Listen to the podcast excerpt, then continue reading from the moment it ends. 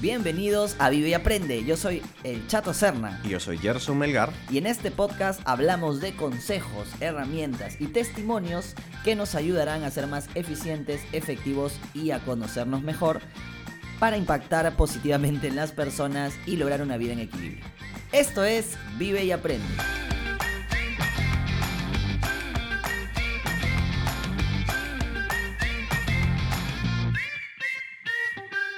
En el episodio de hoy, ¿qué significa para ti el silencio? Pero antes de empezar con el episodio de hoy, recuerden que pueden seguirnos en nuestras cuentas de Instagram Vive y Aprende Podcast, donde nos pueden dejar sus preguntas y sugerencias. Ahora sí, Gerson, buenos días. Hola, chato, ¿cómo estás? ¿Qué tal? ¿Qué tal todo, amigo? Bien, bien, bien. Me estaba riendo porque escuché un Vive y Apronde. Vive y, o sea, y todavía que le doy la, la digamos, línea por línea lo leo, tratando de darle la... Y a ti te pasa lo mismo, es, muy divertido. Creo que lo ideal va a ser aprenderlo. De memoria. No sé, pero para mí es parte de... Ah, o sea, igual estas, estas cositas creo que le dan la naturalidad eh, al, podcast, así que es súper bueno. Bueno, Gerson. Cuéntame. Hoy se me ocurrió esta idea de hablar del silencio, ¿no? Ajá. Eh, creo que porque he estado eh, en varias situaciones eh, y hablando también justamente de todo este libro que por fin terminé, el libro de Control de su Destino. 24 horas. Las terminé. Bien. Ha sido un libro que sí he celebrado al terminarlo, no porque no me ha gustado, sino que es, muy largo. Mm. Y eh, la última parte eh, ya es un poco el desarrollo de ejemplos de, del uso de, digamos, de las, todas las técnicas. Y ya sí hay partes donde te dicen, mira todo lo que has aprendido, ¿no? Claro. Has aprendido sobre el placer-dolor, las preguntas, el, la lista de valores, las referencias, y hay todas las técnicas que te dan. Entonces, cómo la empiezas a aplicar en diferentes contextos o personas que lo han utilizado o personas que han llegado a esas conclusiones eh, de repente de manera empírica, pero que lo utilizan. ¿no? Entonces, me creo que es un libro recomendadísimo.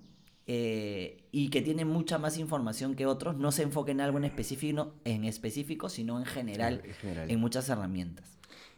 Tú sabes que me está pasando algo con los libros, chato, últimamente. O sea, con los audiolibros. Mm, no estoy llegando a agarrar el, el hilito. Anda. En algunos. Y me estoy, estoy como que perdiendo el... O sea, como que me desenfoco rápido del libro. Ahora, siento que, por ejemplo, ¿ah? pasa mucho me está pasando con el poder de la hora, que me falta una hora para terminarlo, pero son cinco horas. Entonces, tú podrías decir, ¿y por qué no lo terminas? Este, de hecho, en dos días podría terminarlo, porque me hago 15 minutos de ida, 15 minutos de ida, o sea, dos días podría terminarlo. Pero, no sé, hay algo siento que es de repente el hecho de que como tú ya lo leíste, que ahora ya lo leyó, y es como que, pucha, yo soy el último y no sé con quién más lo ve. O sea, como que, ay, por si acaso esto pasó en el cuarto. Y ustedes me dirán, sí, sí, ya lo sabíamos. Al contrario. Siento una. No sé, y como ya lo hemos conversado tanto, es como que digo, pucha, esto ya lo escuché, ¿no? O sea, ya hemos hablado de esto, ya hemos evaluado esto, entonces estoy perdiendo esto y estoy viendo cómo cómo reenfocarlo o de repente haber libros completamente diferentes, ¿no? Para hacer esto de, ok, mira, yo voy por este lado, yo voy por el otro lado. Que de hecho tengo ahí en mi target, está uno que, que tú has leído, ¿o no? ¿Cuál? A ver, el Siete hábitos de la gente altamente exitosa, sí. eficiente. Sí, exactamente. lo tengo en mi lista. O sea, creo que es el siguiente que voy a agarrar.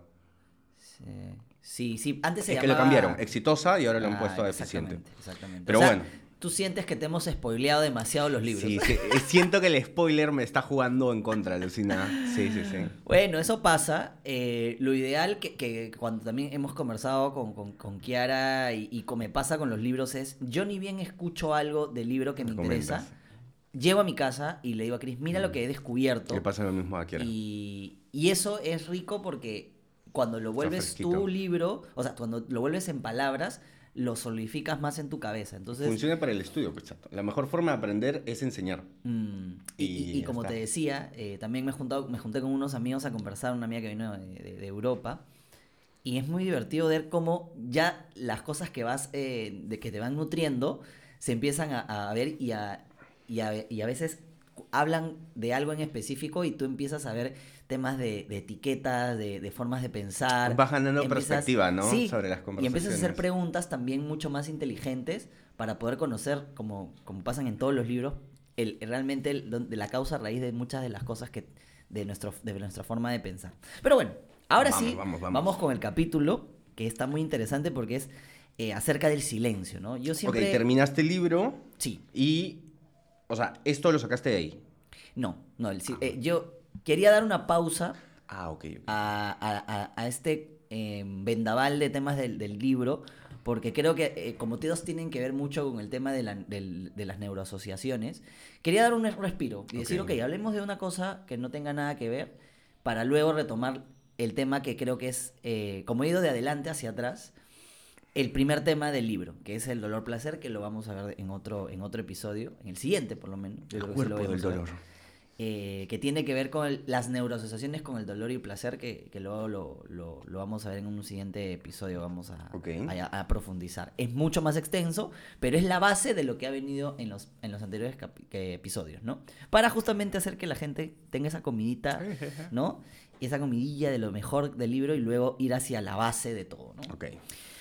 Entonces, ¿por qué quería hablar del silencio? ¿no? Porque em, siempre asociamos nosotros que hablamos de estos temas de autoconocimiento, ¿no? De, de- de- que el silencio es muy importante dentro de, la, de nuestra vida, pero con, con nuestra relación hacia nosotros mismos, ¿no? Sí. El silencio tiene que ver con un tema de eh, calma, reflexión, ¿no? Eh, paz, ¿no? Que usualmente bu- las buscamos para meditar, para poder este, buscar nuestros propios momentos o situaciones, pero ¿qué, qué significa o, o- o cuál es la etiqueta que tiene el silencio con respecto a nuestra relación o nuestra comunicación?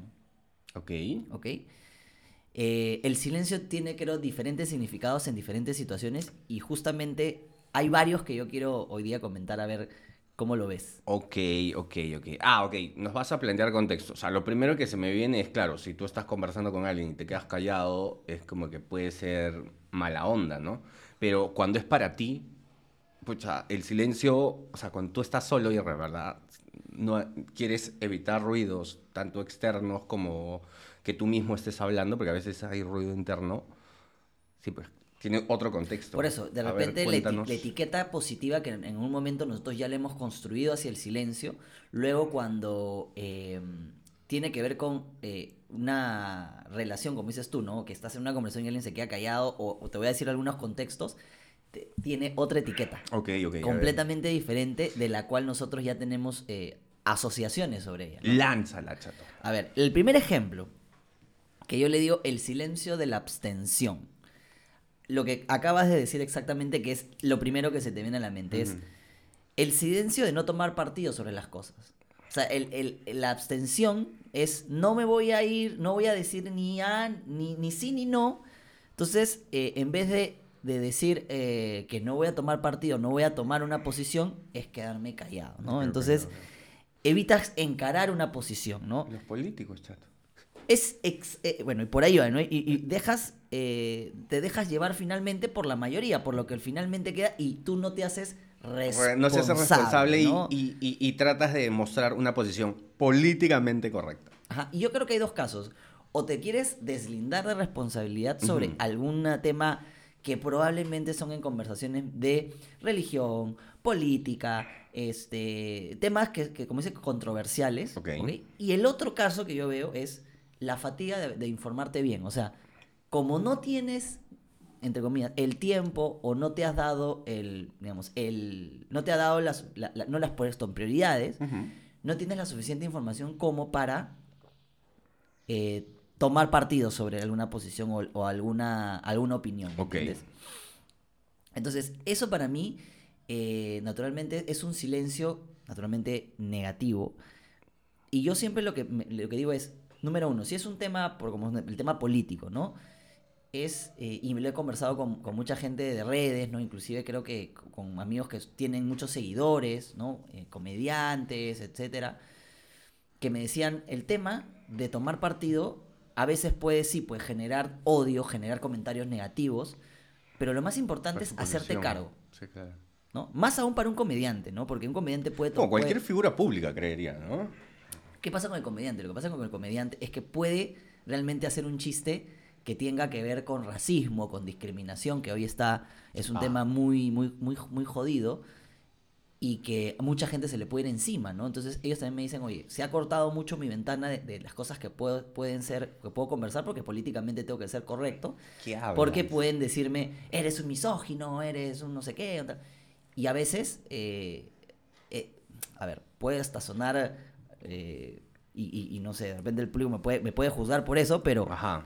muchas veces cuando escuchas ese tipo de, de- de cosas, lo primero es, sale una risa, porque también nosotros hemos crecido mucho con ese tipo de humor, como risas y salsa, Sí. eh, que, que El humor machista, Ajá, feminista. Ajá, ajá, ajá. Entonces, eh, a, a lo que venía es hacerte cargo de lo que tú, de, de la posición que tú tomas. Informada, pero que tienes que tomar una posición. O sea, finalmente. Y, y- y finalmente, si no tienes una posición, que es también válido. O sea, nadie te dice que tomes, que tengas una posición, pero el silencio no deja entrever que- que- que tu posición o tu no posición. Es más incómodo. Entonces, es decir, no sé. La verdad no me he informado. La verdad no tengo claro cuál posición tomar porque la verdad las dos me parecen válidas. Pero, nuevamente, comunicar. O sea, Sí, finalmente es como que más respetuoso decirlo, ¿no? O sea, porque si no, nuevamente, es como estás en una conversación, me quedo callado. Oye, chato, ¿y tú qué piensas, de- tú qué opinas de mi computadora? Y es como que, ala, o sea, claro, y es mucho más notorio cuando estás entre dos personas, ¿no? Entonces, y, y claro, estás más entre la espada y la pared, o sea, te sientes, hay una cohesión a, ok, sí tengo que responderle, ¿no? En cambio, cuando estás frente a un grupo de personas es mucho más difícil, es más complicado de repente que, que sientas eso, pero yo sí encuentro esa incomodidad cuando las personas no te dan su respuesta. Es como que dime sí o no. O siempre he dicho como que, oye, brother, si no puedes, bacán, pero dímelo. Eh, no responden. Es como que, fuck. claro, claro. O, o- o la evasiva, ¿no? Es este, respóndeme y, y- y cambias de tema o... Vamos viendo. O vamos... la famosa frase vamos viendo de nuestro amigo Felipe. Gran, gran, gran aporte. gran al- frase. Gran, frase, para la comunidad. Ok. eh, antes de ir a la- al, al segundo ejemplo que forma parte eh, también del silencio, como yo digo, eh, que- que del, del primer ejemplo que, que ya lo dije, que era el del, el del desconocimiento, el no saber, el no conocer, el dolor al, al sentir eh, em, esta falencia de, de- de que no sé. O sea, la gente a veces siente, se siente menos al decir no sé. Sí, claro. ¿Me entiendes? Y de evitar que eso suceda. ¿no? Para eso vamos a conversar. Vamos a hacer una pequeña pausa, ¿no? Para ¿Por nuestros- qué? Porque nuestros amigos de Instagram no se aburran y tengamos dos partes de este, de este diálogo. Así que no se pierdan la segunda parte que en un momento viene. Nos vemos en un rato. Bueno, regresamos. Estábamos hablando, ¿te acuerdas? De la- el segundo ejemplo de este del silencio del desconocimiento. Entonces, no lo profundice. Ahora sí vamos a, a- a entrar a este tema que es, hay una etiqueta de que el, que el decir no sé es sentirme menos. Es, estoy en una posición de desventaja frente a ti. Y todo lo contrario. Mm. Me ha es, me una, ha es la etiqueta de decir, enséñame, quiero aprender, ¿cuál es tu visión? ¿Me entiendes? Y claramente según mi, mi escala de valores, mi, mi- mi- forma de pensar, mi sentido común, de- daré una opinión. Pero el desconocimiento es la mejor forma de, des- de entablar una, una conversación. ¿Ok? Sí, o Es- sea, finalmente, es que siento que esto juega mucho en contra, chato. O sea, no sé, pero siento que a los, a, por ejemplo, a los hombres nos cuesta mucho. De hecho, esto no recuerdo dónde lo leí, pero a los hombres, particularmente a los hombres, nos cuesta mucho eh, pedir ayuda. Es correcto. Y el momento que un hombre pide ayuda, es como que el hombre se siente muy vulnerable. No sé si esto también funciona en el lado, en el lado femenino. Creo que esto lo, lo saqué de... em, las mujeres son de, de Venus y los hombres son de Marte. Probablemente. Creo que es de ahí, creo que es de ahí. Ujú. Entonces, nosotros nos sentimos muy vulnerables cuando pedimos ayuda. Entonces, y en el caso de las chicas, las chicas normalmente eh, no son, o sea, tampoco es que, sí, o sea, ellas sí son de, de repente, de pedirte ayuda con normalidad, en cambio nosotros no. Y, y por ahí, entonces, esta vulnerabilidad se puede ver a flor de piel, ¿no? Yo no quiero decir que no sé, no quiero decir de que No puedo solo, que... no quiero mostrarme vulnerable, ¿no? O sea, puede ser, y claro, obviamente, siendo consciente que vivimos en una sociedad machista, finalmente tú, hombre, te sientes Corto. corto de pedir ayuda, ¿no? No sé cómo le pasó a las chicas. Pero yo lo creo, yo como te decía, o sea, la, la forma que, como yo lo veo, eh, justamente es, no es que yo esté pidiendo, o sea, no lo, no lo mires como justamente, o, la sensación de vulnerabilidad es justamente por la falta de eh, conocimiento y eso te genera dolor, no en el dolor, sino dolor en el sentido del, de que no te genera placer, no te, no te hace sentir no bien te no, saber. bien, correcto. O sea, y creo que eh, el desconocimiento debe tomarse más como una debilidad, como una eh, oportunidad. ¿A qué me refiero? Es cuestión de cambiar el chip. Exacto. Sí. Y lo que hago yo, por ejemplo, cuando tengo a alguien al frente que no conozco, que no sé nada de esa persona, o que simplemente eh, no tengo nada en común o no tengo nada sobre sus historias, preguntar. O sea, la Sí. mejor forma es preguntar. O sea, ahí no estás diciendo yo no sé, sino estoy necesitado de conocimiento, ¿no? Sí, sí, sí. Entonces, para mí es muy importante, eh, nuevamente ahí otra vez la comunicación. No es quedarnos callados en el silencio de, de- de- de- del no saber, sino es preguntar, ¿no? Preguntar creo que es la respuesta a este segundo ejemplo, ¿no? El desconocimiento con qué se combate o qué, Con cómo combates esa ansiedad o esa, eh, esa sensación de inferioridad por no conocer, preguntando. Sí, sí, sí. ¿No? Sí, es correcto. O sea, yo siento que, por ejemplo, eh, esta... O sea, es una muy buena forma el hecho de asumir, hacerte cargo y decir, ok, desconozco este tema, infórmame. Y lo que... y algo que me ha pasado normalmente con amigos o con temas, cuando yo no sé de un tema, es como le digo, a ver, cuéntame cuál es tu, tu punto de vista, ¿no? En esto. A ver, y te explica y te dice, bien, te da su punto de vista. Y algo que yo siempre hago es contrastarle. Ok, listo. Oye, che, gracias por tu opinión, gracias por haberme contado esto, de verdad que no conocía. Voy a averiguar. Y ahí me voy a, a la computadora y me pongo a averiguar. Porque siento que eso también, o sea, nuevamente, creo que es cuestión de darle y verle este, o sea, si estamos notando de que tenemos este desconocimiento y le ponemos una etiqueta negativa, cambiémosla a, ok, esto es una oportunidad para aprender, cuéntame tú qué sabes, luego me informo yo y, ve- y vemos y trato yo de repente de hacer un propio concepto y la próxima vez que te vea te diré, oye, mira, ¿sabes qué? También, o sea, desde tu punto de vista fue esto, pero también he encontrado y he contrastado otras cosas. Finalmente estás aprendiendo, ¿no? Y, y- y creo que eso es algo positivo que podemos sacar de este tipo de silencio por desconocimiento. Así es, así es. Y quería entrar esos dos que son un poquito más, más de, eh, de concepto de etiqueta y profundizar más en el ejemplo test que creo que es el, el que vamos a desplayarnos un poquito más, que es el silencio de la suposición. Ajá. Ese silencio de la suposición es como... Es para mí el más dañino y el más Sí, sí, sí. innecesario, ¿no? Eh, el suponer una respuesta negativa por el hecho de no responder con claridad. O sea, Y no solo negativa, chato, asumir cualquier, Cualquier tipo respuesta. de respuesta, Cual- o sea, ya sea positiva o negativa. Es como que tú simplemente asumes que así era. ¿no? Pues, que y, y- y- y- es bien difícil porque, por ejemplo, te voy a poner dos ejemplos que para mí me han, me- me han sucedido. Uno es el famosa, la fa- las famosas este, mm, eh, palomitas del WhatsApp, ¿no? Estos checks del WhatsApp, Ok. ¿ok? Cuando alguien te dice, oye, pero me dejaste en visto. Es como, a ver, el dejarme en visto 5 o 10 minutos o al día siguiente, dependiendo de lo que tú estés preguntando, Tú estás diciendo, asumiendo que te están ignorando. es una suposición sumamente dañina porque empiezas tú a generar, eh, digamos, tensión en, una, en un tema que tú estás haciendo en un chat que no tienes cara, que no tiene emoción, que es simplemente palabras y que es difícil. ¿Por qué, por qué se crearon los emojis justamente para poder generarle un tipo de emoción? tipo de al- emoción, sí. Porque tú no sabes la intención que viene Y detrás. porque si tú, la vez pasada me pasó que tenemos un chat grupal en la empresa y María, por algún motivo, escribió con mayúsculas. Y, no, y alguien en el grupo le puso María, pero no nos grites. Y es como que tú asumes que alguien escribe en mayúscula y te está gritando. ¿no? Tal cual, ¿no? El chat Y- es terrible. Y, y- y a veces eh, la gente puede tomar a mal las supos- o sea, n- estas suposiciones eh, erróneas, ¿no? Ese es de un lado, ¿ok? Es el, lado de decir, gente, a ver, entiendan que si es que tú necesitas no ser ignorado o que te dejaron en visto, escribe. Oye, ¿estás ocupado? ¿A qué, ¿En qué momento te puedo llamar? Eh, me avisas cuando, si no es algo urgente, me avisas cuando te pueda, cuando estés disponible. Como diciéndole, oye, de repente... Carga un poquito, o sea, asume un poquito más la responsabilidad también.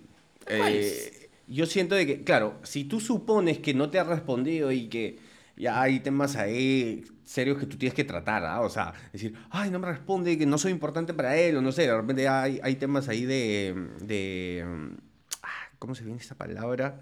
Cuando no, cuando no te valoras lo suficiente, lo contrario al, al egocentrismo.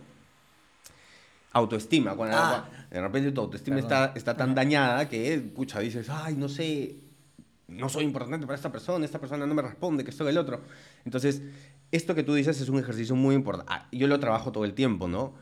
Cuando quieres hacer algo, siempre ponle fecha. Entonces yo le pregunto a la gente, contigo lo hago todo el tiempo. ¿Cuándo? Dime cuándo. O sea, oye, vamos a comer. ¿Cuándo? ¿Cuándo? Dime cuándo. Ah, ya. Ahí vemos. Ah, ok. Vamos viendo. Ok, listo, esto, esto no va a pasar nunca. listo, next, siguiente. Ok, dale. Pero bien, porque dices, ya cuando tú tienes frases que es, eh, hay, hay que confirmar, hay que ver, es como, ok, si no hay fecha, no hay nada. Eh, esa es una buena práctica que también lo, lo- lo- admiro de ti, amigo. Y, y otro ejemplo que quería hacer es del otro lado, que me Ajá. ha pasado, ¿no? Les voy a comentar. Eh, en el 2017 yo tuve mi boda. Y como todos saben, las bodas tienen un- una capacidad limitada de invitados. Ujú. ¿no? Eh, y tú invitas a la gente, bueno, que tú tienes más cercana y a veces te queda corta y empiezas a elegir quién va, quién no va. Qué fuerte. Es, y el día que algún día te toque, amigo, es, es, es- es complicado porque a veces eh, hay gente que tú has tenido una relación muy, muy cercana y después, pues, por el tiempo, por las circunstancias, te alejaste y ya no es tan importante y es decirle, oye, de repente ya no, la, no está en tu lista de- de- De prioridades. de- de- no de prioridades, pero de personas de tu entorno, ¿no? Sí, de tu sí, entorno sí. cercano. Y por lo contrario, conoces a alguien que rompió el esquema de tu vida, te parece una persona increíble, que, te, que conversas todos los días y es como, lo vas a invitar, ¿no? Entonces, es complicada la lista, pero cuando ya la tienes y haces las invitaciones y todo, a mí me pasó que ya estábamos a dos semanas del matrimonio y nos quedaba por confirmar unas 10, 15 personas, ¿no? Chris terminó, quedaron en 7, 8 personas, ¿no? Algunas con familias, algunas con no.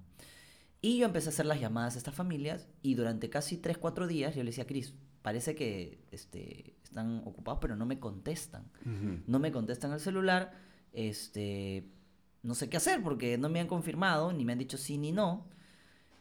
Y me dijo una frase que eh, a mí me, me- me hizo sentir como, al final de, de toda la situación creo que aprendí mucho, pero es, agarra mi celular y llámalos de mi celular. Y yo le dije, no. ¿Cómo, cómo, cómo, si es que no me responden a mí, que yo soy la persona que los está invitando, ¿Qué hablas?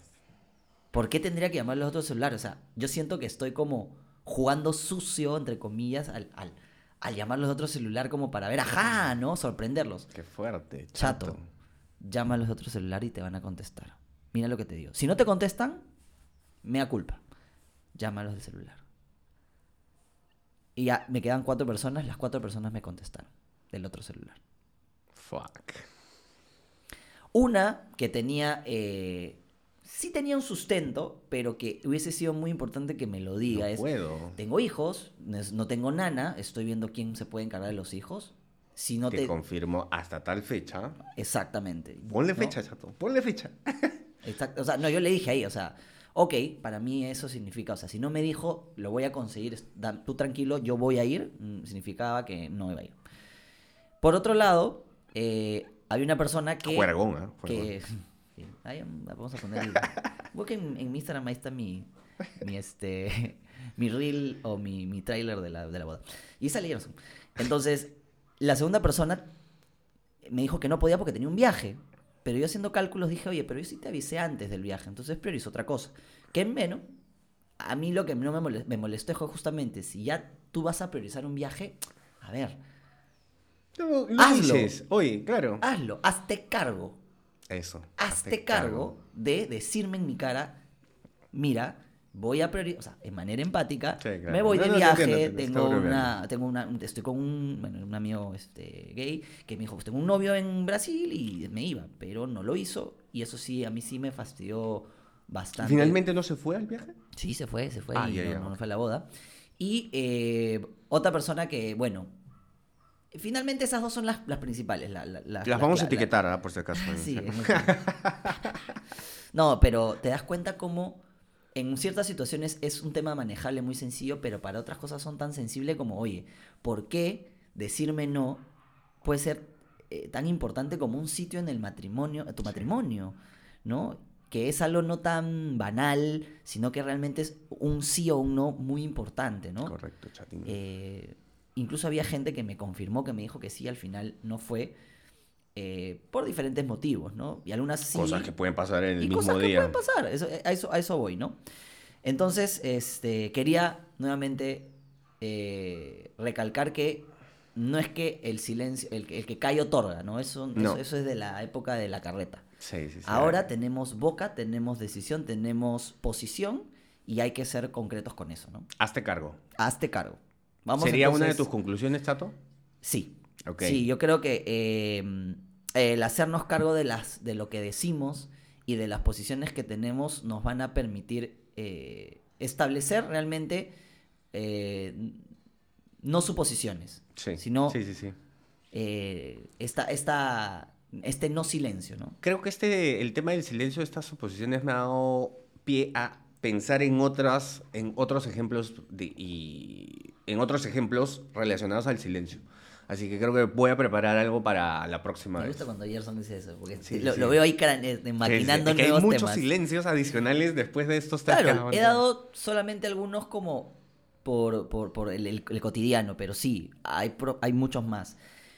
Mi conclusión, mi mis conclusiones serían, primero, que el silencio no es una respuesta en sí misma. O sea, no, ex- no es la respuesta al silencio, no existe. Esa es la ausencia de respuesta. Correcto, wow, me gusta eso. Me gusta. ¿Entiendes? El silencio es ausencia. Aus- ausencia, ¿no? Es mejor hablar y ser claro, concreto, incluso en la falta de respuesta o de posición. O sea, no sé, no conozco, déjame averiguar, quiero saberlo Correcto. porque no quiero tomar partido sobre algo que no lo sé, Vamos. ¿no? Pero decirlo, ¿no? Eh, nuevamente, la de la segunda, el segundo ejemplo, si no sabemos, preguntemos. Eh, si el silencio es incómodo para nosotros, evitémoslo. Si alguien tiene esta costumbre, esta etiqueta del silencio, nosotros preguntemos, oye, lo que te decía en el WhatsApp, vas a poder, eh, mira, si estás ocupado, ¿cuándo podemos hablar? Te doy una llamada, avísame cuándo estás disponible, de forma que tengamos alguna respuesta, porque a veces se nos pasa, a veces es descuido. Hay que poner en jaque, pues. Dime cuándo te puedo llamar. Fechas. Punto, ya está. Pon fecha, Lo que tú decías. Y finalmente, sigamos alimentando y construyendo sobre el verdadero valor del silencio. O sea, no quitemos esa etiqueta tan hermosa de paz, calma y reflexión que tiene el silencio y su gran poder y valor por estas, este tipo de situaciones que al final eh, le quitan este valor que nosotros le damos al silencio tan, tan importante ¿no? Sí, sí, sí. para nuestra vida. Correcto, chatín. Oye, nos quedamos sin tiempo. Sí, estábamos pero así... Dale, dale, la siguiente, el siguiente episodio vemos si seguimos hablando de ese o ya para un siguiente pre- preparamos el otro. Entonces, hemos llegado al final del episodio. Recuerden que pueden dejarnos sus preguntas y sugerencias en nuestra cuenta de Instagram Vive y Aprende Podcast. Muchas gracias por suscribirse, por dejarnos su valoración y por acompañarnos hoy. Y ya saben, vivan, y aprendan mucho.